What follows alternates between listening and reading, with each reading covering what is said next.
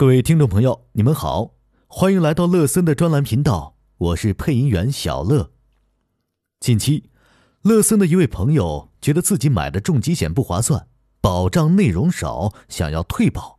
问乐森，如果此时退保可以拿到多少钱？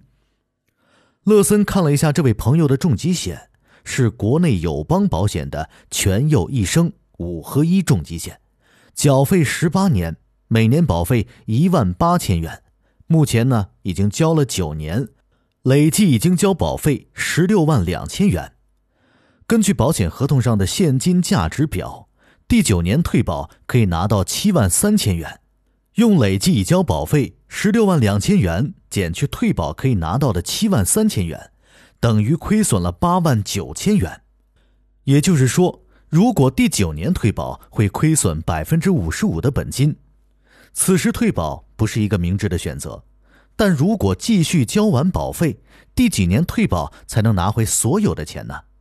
通过现金价值表，在保单的第四十六年，现金价值等于总保费三十二万两千元，此时退保才可以拿回总保费。可是经过四十六年的通货膨胀，即便拿回了自己的本金，也将变得毫无意义。这样进退维谷的情况，让乐森的朋友。感到十分的为难。那有人会说了，我买重疾险就没有考虑过退保，对我不就没有任何影响吗？乐森想说的是，这种想法是错误的，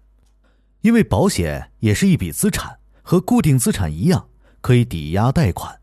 当你日后需要资金周转的时候，可以通过保单贷款的方式向保险公司借钱，而借钱的依据就是这份重疾险当时的现金价值。如果现金价值增长过于缓慢，在你需要一笔钱应急的时候，可以借到的钱就会很少。目前国内重疾险的硬伤，除了理赔条件相对严苛，还有一点常常被人忽视，那就是保单的现金价值，也叫退保金额。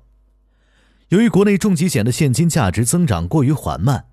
一份缴费二十年的重疾险，通常需要三十到三十五年才能回本。部分大型保险公司更需要四十年以上的时间才能够回本。相比之下，同样缴费二十年，香港重疾险通常在第十五年至二十五年就可以回本。更重要的是后期的增值空间，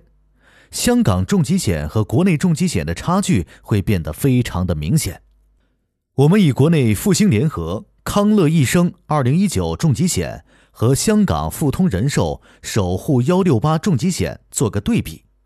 二十岁男性缴费二十年，前者保额三十五万人民币，后者五万美元，折合人民币三十五万。在同等的情况下，我们来看一下他们退保可以拿到多少钱。乐森将两者的现金价值放在音频的下方，大家可以打开文字内容。通过表格我们可以看到。国内复兴联合、康乐一生二零一九重疾险需要到第三十一年的时候，现金价值等于总保费，此时退保或向保险公司借钱才能拿到自己所交的本金。而香港富通人寿守护幺六八重疾险在第十七年的时候，退保金额就已经超过了累计已交保费，并且此后一直高于已交保费。值得注意的是。缴费二十年，第十七年就已经开始回本，这个回本速度非常的快。我们继续往下看，如果被保险人活到七十五岁，国内复兴联合、康乐一生二零一九重疾险的现金价值为二十三万五千多元，是所交总保费十一万三千多元的两倍，意味着这份保单增值了两倍。而香港富通人寿守护幺六八重疾险的退保金额为二十二万一千多美元，是总保费一万九千多美元的十一点四倍，增值十一倍还多。如果被保险人活到八十五岁，国内重疾险增值二点四五倍，而香港增值二十二点七倍，差距是不是非常巨大？香港重疾险不仅在退保或者向保险公司借钱的时候可以拿到更多的钱，发生理赔的时候也可以拿到更多的钱。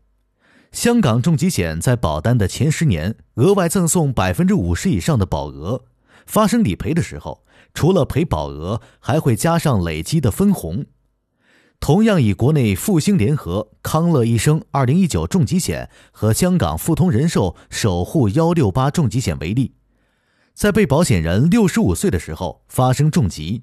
国内重疾险的保额不会发生改变，只能赔三十五万人民币，而香港重疾险加上分红赔四十四万七千美元，折合人民币三百一十二万，是起初保额五万美元的八点九倍。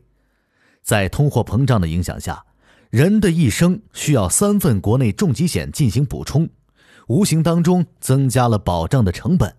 而香港重疾险只需要一份即可。无论是保障责任还是投资属性，香港重疾险的优势都非常明显，这也是为什么那么多人舍近求远到香港投保重疾险的原因。如果你倾向于国内重疾险，更需要一位专业人士为你平衡好重疾险的保障责任和保单价值。好了，本期节目就到这里，欢迎订阅收听，喜欢请点个赞。需要咨询保险的朋友可以添加乐森的微信六五二九三九八六三，我们下期再见。